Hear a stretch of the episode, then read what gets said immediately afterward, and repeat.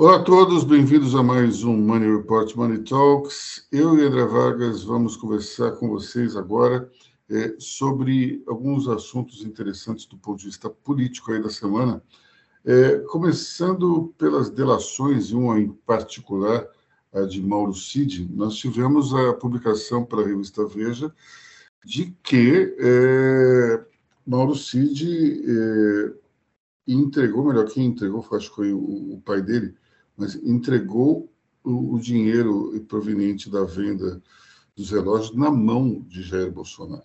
Isso muda um pouco toda a história até então é, dita pelo ex-presidente, porque, afinal de contas, ele dizia que não tinha nada a ver com isso, não tinha mandado vender o relógio e não tinha ficado com o dinheiro. Só que essa versão ela é bem mais é, é bem mais, digamos, é, prejudicial à, à versão de, de Jair Bolsonaro. E a, a, frase é o seguinte, ó, o que está escrito em revista. Segundo ele, o dinheiro da venda dos relógios foi depositado na conta do pai dele, general Mauro Lorena Cid, sacado em espécie e repassado em mãos a Bolsonaro. Abre aspas. Em mãos para ele.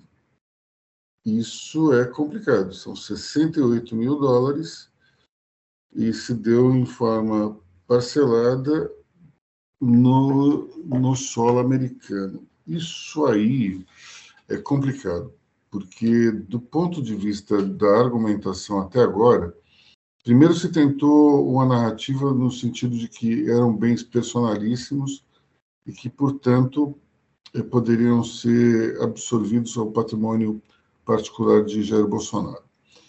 De fato, quando você olha a lei, a lei é um tanto vaga em relação a isso, mas existe um, uma, um, um anexo à, à legislação que afirma que joias bijuterias podem ser considerados bens personalíssimos. E, e daí os relógios eh, entrariam dentro desse, desse capítulo. Acontece que o TCU tem plenos poderes para pedir de volta qualquer bem que tenha sido absorvido ao patrimônio particular de ex-presidentes. Isso aconteceu com, com o ex-presidente Lula, por exemplo, teve devolver mais de 500 itens ao patrimônio público. Então, o, a questão toda é o seguinte: é, se saiu dessa argumentação para uma outra, que foi a negação total, na qual Bolsonaro disse que não tinha nada a ver com isso, não tinha mandado ninguém vender e não tinha visto a cor do dinheiro. Agora percebe-se que a situação não é bem essa. E ele teria recebido, então, 68 mil dólares. Não é exatamente uma quantia astronômica, mas em termos é, legais, é, roubar um milhão ou 100 dólares não tem exatamente muita diferença. Não é verdade? Diga, André. 68 mil dólares, uh, mesmo convertendo, dá mais do que uma Fiat Elba, né? Dá mais. Eu diria que daria algumas Fiat Elbas, né? Dá, dá, dá, mais que uma Fiat Elba, porque eu, eu, sempre brinco que essa questão das joias, o, o segredo das joias, citando aquele filme, é, ele é a Fiat Elba do Bolsonaro, fazendo comparação ali com o governo Collor. Tem um outro detalhe que as pessoas deixam passar que deve ser considerado, não vou deixar para o final. Se for comprovado, né, a delação está caminhando para isso, que Bolsonaro teria cometido um crime, além de ter cometido um crime no Brasil, ele cometeu um crime nos Estados Unidos. Por quê? E, e cometeu esse crime quando não era mais presidente. Quando não era mais presidente. O que acontece? É, é, é, ele cometeu esse crime nos Estados Unidos é, porque ele pegou um bem brasileiro e comercializou lá. Certo? Então, isso pode até ser enquadrado como contrabando. Certo? Pode, pode. até ser enquadrado como contrabando. Então, ele, ele vai se complicar. Ele não declarou esse bem na entrada. Exatamente. Bom, ele não entrou com esse bem, né? A questão também é essa. Né? Então, uh, uh, ele vai se complicar uh, nos Estados Unidos também. E lá a lei é muito rigorosa e mais tem um detalhe: desde o 11 de setembro, qualquer eventual ato ilegal que você cometer e você usar meios de comunicação americanos, até mesmo mensagens via satélite, você está cometendo um crime nos Estados Unidos. Então ele eventualmente pode se complicar lá também, certo? Transferências de dinheiro, sabe? Tudo, tudo aí. Tanto que quem está colaborando muito com essa história é a empresa americana, que é um, um, uma joalheria que comprou os relógios. Joalheria que fica num shopping, um shoppingzinho, um mall, numa cidadezinha ali na Pensilvânia, coisa assim. É, é isso. Esses caras estão colaborando com as autoridades americanas, porque também ninguém é bobo. Você pode ter seu negócio destruído facilmente pela legislação americana. E os americanos estão colaborando com os brasileiros. Então, assim, Bolsonaro se complica nisso e, e ele se complica por mérito próprio. Né? Digamos assim, esse jeito sincerão do Bolsonaro. É, ao longo do tempo, Bolsonaro foi um sujeito que foi abandonando os amigos. E ele, e, e, e, e ao falar por alto, olha, não fiz nada, ele, ele tá jogando o Cid aos lobos. E o Cid, o, o Cid era o cara que, na verdade, ele deveria defender o tempo todo. E aí ele, tá, ele jogou o Cid aos lobos, e com isso o Cid arrasta a sua carreira e arrasta o pai dele junto. Bolsonaro tá ali destruindo o clã Cid. É lógico que o Cid vai fazer uma delação, até porque um ajudante de ordens, né? Ele não é, o nome já diz o que, que ele faz, né? Ele não, ele não, não tem poder nenhum para fazer as coisas. É, ele era um preposto, ou seja, é, Bolsonaro se complica muito ao tratar o, o, os seus asseclas, vamos falar de, já que nesse ponto ele está sendo visto como sujeito que cometeu crime. Então ele tratou o ajudante de ordens, um oficial, uh, uh, como uma secla. E esse cara foi lá e fez uma delação. O Cid, na verdade, está tentando salvar a pensão dele. Está tentando salvar mais nada. A carreira dele já foi pro vinagre. É, mas, curiosamente, tem outro negócio aqui que ocorreu essa semana, que foi a entrevista de Jair Bolsonaro a Mônica Bergamo na Folha de São Paulo na qual ele disse que Mauro Cid era um homem íntegro que não iria inventar nada. Se o próprio presidente disse isso, então agora a coisa ficou mais complicada, porque se, ele, se o presidente dizia ele não vai inventar e Mauro Cid diz que o dinheiro foi para nas mãos de Bolsonaro e não é uma figura de linguagem, é literalmente se passou de uma mão para outra isso é complicado. Para o presidente, isso é muito complicado. Agora, é, a claque bolsonarista, que é, outro dia uma pesquisa estimou em 15% dos eleitores, não vai acreditar e por, e por aí já diz que, é, com medo da prisão, o Mauro Cid iria falar o que os promotores quisessem e que daí isso não seria verdade. Acho muito difícil alguém mentir numa, numa delação, a não ser que esse alguém seja Antônio Palocci, porque nessa, nessa fase você tem que comprovar aquilo que você está delatando. Então, se Mauro Cid disse isso, é porque ele deve ter alguma forma de, de corroborar o que está dizendo, nem que seja o extrato de saque da conta do pai dele nos Estados Unidos talvez não tenha um registro do dinheiro sendo passado de mão em mão, mas com certeza ele pode comprovar que o dinheiro foi sacado. E se esse dinheiro foi sacado, ele só teria um destino possível. Né? Mas é, acredito que é, ele não inventaria uma história dessa só para livrar a própria pele, já que ele precisa produzir provas, ele precisa mostrar que o que ele está falando é verdadeiro.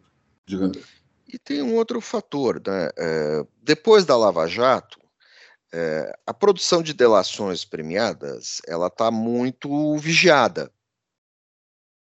Há um extremo cuidado com relação a isso. Então você observa que logo depois da, dois dias depois da delação do Cid, já estava em andamento, já era noticiado no andamento o seguinte: olha, a partir de agora ele fez a delação, a delação foi aceita, os termos estão aí, são sigilosos. Agora ele vai ter que apresentar o caminho das pedras para comprovar tudo. Aquela coisa, ele não está dizendo que Bolsonaro matou Kennedy. Eu uso isso como exemplo assim, você, você pode dizer qualquer coisa, você não tem como provar. Agora a CID está apresentando argumentos para comprovar tudo que ele está falando. Certamente nem tudo que ele falou, já que os termos da delação uh, não são, o conteúdo da delação não foi revelado, nem tudo que ele falou certamente vai poder ser aproveitado. Acho que nem tudo ali vai dar para comprovar. Então, você vai fazer uma depuração disso e usar uma outra parte. Agora, existe um outro fator ali. É, como o CID era uma espécie de ponto de convergência, é, ele não ele, ele não está falando só sobre as joias, não está falando só sobre a Fiat Alba do Bolsonaro. Ele também está falando sobre a minuta do golpe, sobre o 8 de janeiro, sobre os atos democráticos, sobre uh, não aceitar o resultado da eleição. Dizer, tudo aquilo está no mesmo combo, porque tudo aquilo era operado pelas mesmas pessoas. Passava pelo CID. O, o, o, Bolsonaro, depois de um tempo, é, ele mantinha, ele, ele usava o celular dele para debater coisas de governo, com os ministros e tal. Mas essa parte aí, é, é, mais, é, digamos assim, suspeita, ela toda, ela toda passava pelo CID. Ele, elegeu o Cid, ele não pegou um assessor X secreto que não tinha cá. Não, ele pegou o sujeito oficial pago pelo erário para ajudá-lo nas coisas do dia a dia. Ele tratou o cara como se fosse um secretário particular. Um ajudante de ordens não é isso. Você tem até desvio de função aí no meio. Então, Bolsonaro vai se complicar muito, muito, muito. Eu acho que as coisas vão ir bem além uh, da mera desculpa das joias. Bom, e falando em se complicar, nós temos aqui o caso do, do blogueiro que foi pego lá no Paraguai, que é também de arrepiar, né? Conta pra gente, André Vargas o nosso amigo blogueiro, o blogueiro é um desses caras, eu, vou fazer, um, faço questionamento, o nosso amigo Wellington Macedo de Souza, o Wellington Macedo de Souza foi condenado a seis anos de prisão, estava foragido, ele é envolvido no episódio da tentativa de explosão de uma bomba instalada num caminhão-tanque nas proximidades do aeroporto de Brasília. E, e ele foi apontado como participante desse esquema, ao lado de outros dois sujeitos, uh, uh, o George Washington de Oliveira e o Alan Diego dos Santos e Souza, que foram condenados em maio. O Wellington estava foragido, foi para o novamente o universo cognitivo, certo? Vamos falar do universo cognitivo. Ele foi para o Paraguai, onde tentou asilo político a autoestima desse pessoal é sensacional. Tentou asilo político no Paraguai, não foi concedido, mas ele estava lá, beleza. E aí uh, o sujeito até tentou uh, acompanhar a posse do presidente eleito do Paraguai, foi barrado na portaria. Posse, inclusive, que Lula estava. Não faço a mínima. Tenho até medo de imaginar o que, que esse cara poderia tentar. E aí a PF foi atrás do sujeito, uh, junto com policiais paraguaios, e ele tentou fugir, tentou resistir à prisão e tal, teve que ser imobilizado, estava todo enlameado e vai ser despachado para o Brasil assim que forem terminados ali os procedimentos legais. Quer dizer, o cara tentou botar uma bomba, fugiu, tentou asilo político, tentou participar do, da posse de um presidente democraticamente eleito, o sujeito, é, nitidamente, o sujeito não tem noção do que ele fez. Ou é muito cara de pau.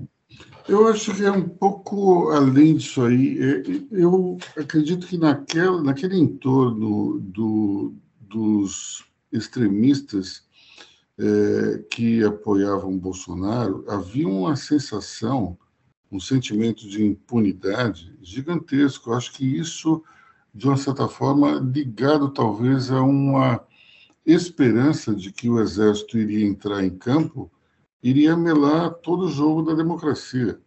Eu tenho certeza que esses caras que invadiram os prédios lá da Praça dos Três Poderes, eles no fundo achavam que aquela confusão iria gerar uma, uma disposição dentro do Estado-Maior do Exército para intervir no governo e decretar um estado de sítio, a famosa intervenção militar. Conforme isso não aconteceu, houve, digamos, uma ruptura.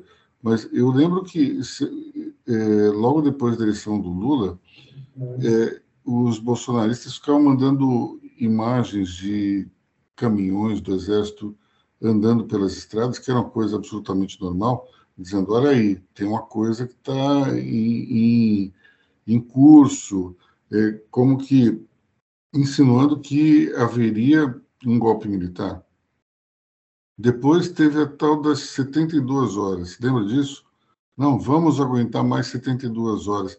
Não sei de onde eles tiraram essa maluquice, mas eles achavam que em 72 horas era, era o prazo que o Exército iria eh, precisar para arrumar eh, argumentos eh, internos para dar um golpe militar. Essas 72 horas eram mais de mil horas, tanto que o pessoal repetiu nas redes sociais. Mas o fato é que havia uma sensação de impunidade que foi cultivada pelo próprio presidente da República. Sempre passou a mão na cabeça desses malucos e isso foi crescendo de uma forma incontrolável. Aqueles acampamentos ali na frente dos quartéis também claramente mostravam isso. O, o, nosso amigo Wellington, ele, ele, ele já estava foragido quando teve o 8 de janeiro, por isso que ele foi condenado pela Justiça Criminal do Distrito Federal. Se você for comparar o caso dele com os outros, ele até pega uma pena menor, que foi um atentado à hum. bomba, mas foi uma bomba que não explodiu e tal, parará, parará. Olha, é, eu acho que o que ele fez foi muito mais grave do que o sujeito que foi eleito no, no palácio e quebrou um relógio histórico. É, a ameaça de uma bomba é uma coisa muito séria, porque era, era uma bomba plantada num, num caminhão de combustível.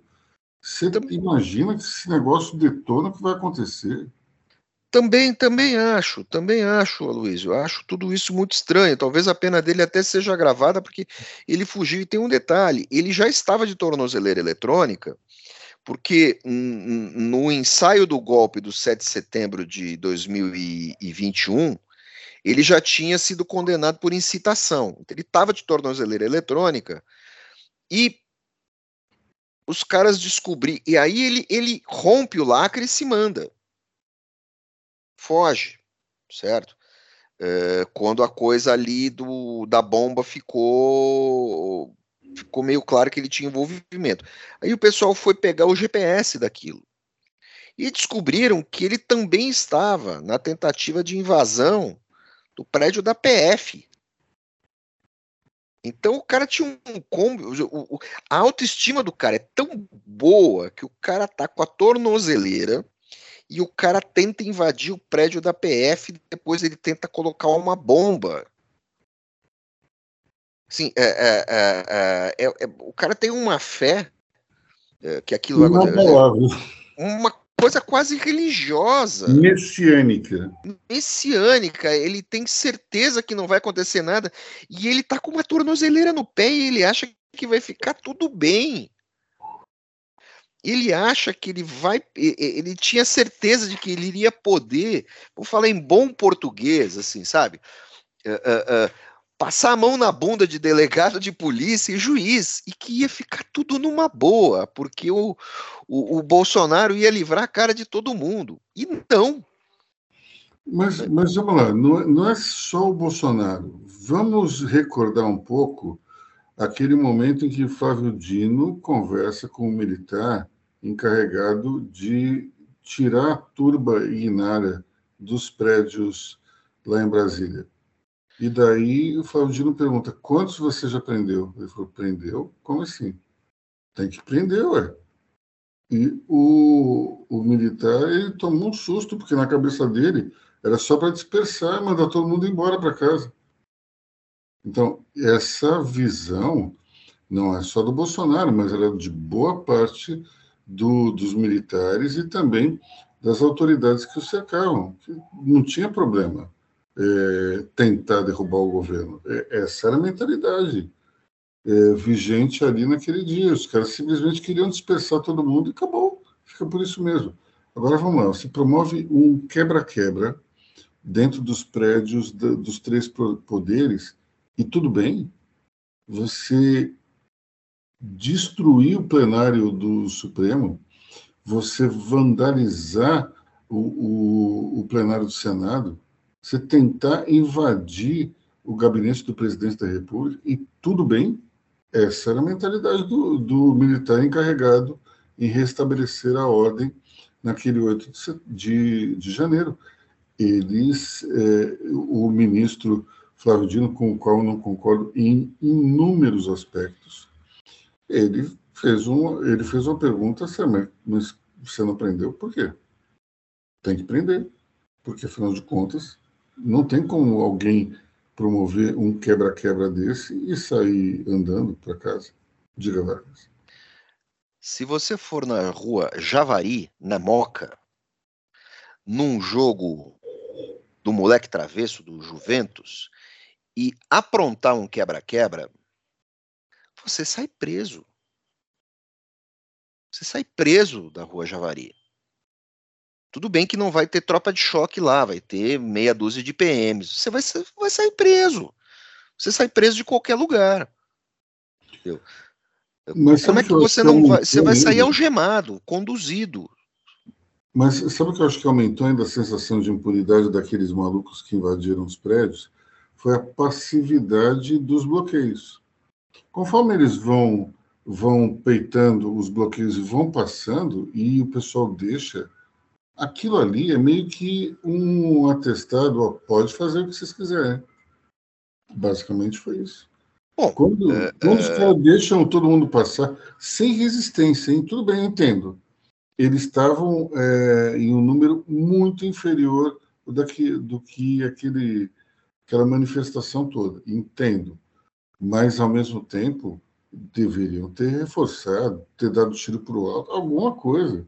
Não fizeram é. E a turma não estava para brincar, porque você teve o depoimento da, da policial na CPI, que ela falou: Eu nunca encontrei uma turma, a, a pessoa que estava na linha de frente, eu nunca encontrei uma turma tão agressiva. E ela mostrou o capacete até o momento que ela cai, no empurra-empurra, ela cai. E o sujeito deu com uma barra de ferro no capacete dela. Então você tinha ali uma turma do que a gente chama de bate-pau, né?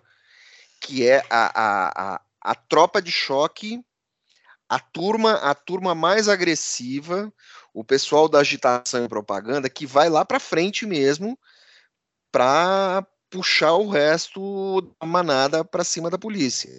Não derrubaram, não derrubaram também um militar que estava no cavalo? Se me engano, foi isso. Também, foi? também, também. Mas olha, uh, uh, bom, isso não é nem assunto agora. Eu, eu li parte de uma tese é, de uma pesquisadora da Unicamp sobre o bolsonarismo e ela cunhou ali um termo chamado hiperparticularização. Ela diz que todo fanático político e todo fanático de bolha de internet, é, e isso vale para terraplanista, para tudo, isso vale para essa gente toda aí que adere a essas teses malucas, que ele tá lá porque o tempo todo ele está justificando a visão de mundo dele. E é isso que acontece. Eu acho que, né, atormentamos bastante o pessoal, né, Luiz? Hoje. Bastante. Nossas, bastante. A gente fica batendo papo, fica esse meio boteco aí. Ainda bem que é de manhã, já pensou se fosse final do dia, a gente já começar a beber, ia ser horrível. Ou seria muito bom, depende do ponto de vista. Pode ser. Nos despedimos do pessoal? Sim, senhor. Vamos, vamos ficar por aqui. Já tomamos o tempo dos outros demais. Muito obrigado pela audiência esse, que esse fim de semana termine muito bem para vocês. Até a próxima. Pessoal, até semana que vem. Grande abraço.